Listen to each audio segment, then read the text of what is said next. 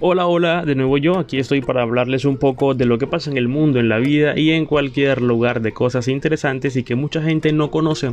Por lo menos, ¿sabía usted que existe un día de la masturbación? Ay, Dios mío, creo que en Colombia y en todo el mundo por el tema de la cuarentena, esto es como todos los días, pero no, desde 1995, cada 7 de mayo se celebra el Día Mundial de la Masturbación.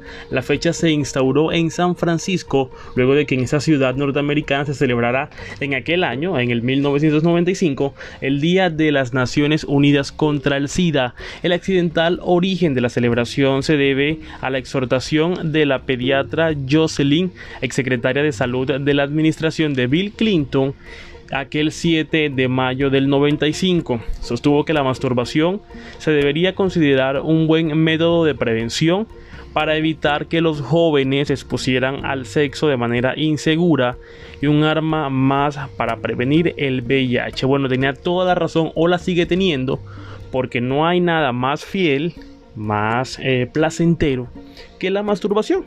Algo que para muchos es un tabú, pero para otros es algo completamente normal e inclusive lo disfrutan demasiado. Entonces, ay señores, para los que no sabían, pues sí, existe el día de la masturbación el 7 de mayo. Esto recuerden que fue gracias a una eh, ex secretaria de salud de Estados Unidos en el año 1995. La pregunta ahora es, ¿usted está de acuerdo con este día?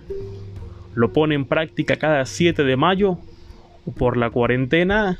Para usted este día se celebra todos los días o por lo general entre la semana. ¿Cuántos días usted celebra este día? Bueno, es una manera, como ya lo dije, de poder prevenir también enfermedades. Así que síganlo haciendo y en cuarentena, si no quedaron confinados con su pareja, señores, no hay otra que la popular, la fiel, la conocida, Manuela. Sí, señor. A masturbarse, señores. Que tengan un excelente día. Recuerden que les habló Donovan Brito.